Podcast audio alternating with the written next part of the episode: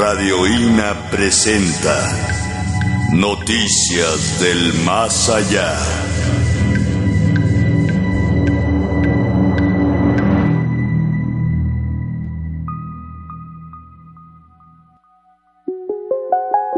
Dicen que Dios, de cuando en cuando, deja salir a las almas para visitar a los vivos e instruirlos. Diecisiete noticia del más allá. María Concepción Lugo Olín. Fragmento del libro Por las sendas del temor. Una publicación de Lina. Una mujer señaladísima en virtud, la cual se ocupó toda su vida en obras de piedad y devoción, en silencio, recogimiento, oración y penitencia, por lo cual era tenida por todos en suma veneración. Le dio un mal de muerte y el demonio, adversario de las almas, que siempre ha hecho la guerra, se la hizo más cuidadosamente en el último trance y reconociendo que le quedaba poco tiempo, armó contra ella a todas sus huestes. La hizo deslizar en un mal pensamiento, porque mirando con agrado a un hombre de buena gracia, familiar de su casa, se dejó llevar por su afición. Mas como no pasó del pensamiento, aunque convertido por voluntad, no hizo caso de confesarse, haciéndose creer que no tenía necesidad de manifestarle a su confesor el desliz, por lo que recibió la absolución y los demás sacramentos sin merecerlos, pero con muchas muestras de gran devoción, y a juicio de los presentes, pasó al cielo desde el lecho, rica en méritos. El obispo dispuso enterrarla en la capilla como preciosa reliquia por la estimación que le tenía por su santidad. Además, ordenó unas honras suntuosas para celebrar sus virtudes.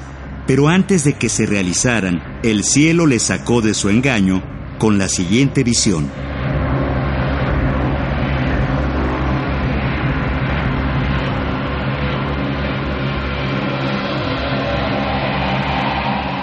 Otro día después de la muerte de la mujer, el obispo se retiró de noche a orar en la capilla. Tal era la opinión que tenía de su virtud, que antes de llegar vio grande resplandor que salía por las puertas y ventanas, como de algún fuego que había dentro, hecho que le causó admiración. Apresuró el paso, llegó a la puerta y vio un gran fuego en medio de la pieza. En él unas parrillas y en estas una persona cercada de demonios en figuras horrendas, las cuales la atormentaban con hachas encendidas en las manos, abrazando el rostro y los pechos y las partes que no alcanzaba el fuego de abajo. Para mayor tormento, la volvían y revolvían con tenazas y garfios, dando la triste mujer lamentables voces, sollozos y gemidos más que lastimosos. Con la fuerza del hedor quedó como fuera de cielo obispo, erizándosele los cabellos y cubriéndose de un sudor mortal. La miraba, pero no la reconocía, y temblaba de temor de ver el castigo que los ministros del infierno ejercitaban en aquella desdichada criatura. ¿Quién eres la que a tales tormentos eres sometida? Ah, yo soy la infelicísima mujer que murió antes de ayer y tú sepultaste en este lugar y quieres celebrarme como santa. ¿Cómo? ¡No!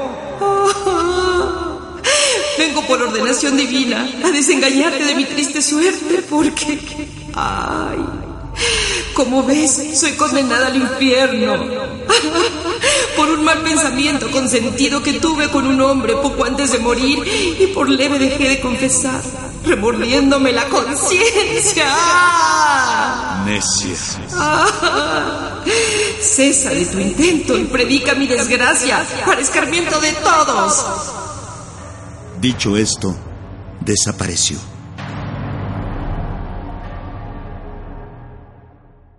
Quien tenga oídos, que oiga.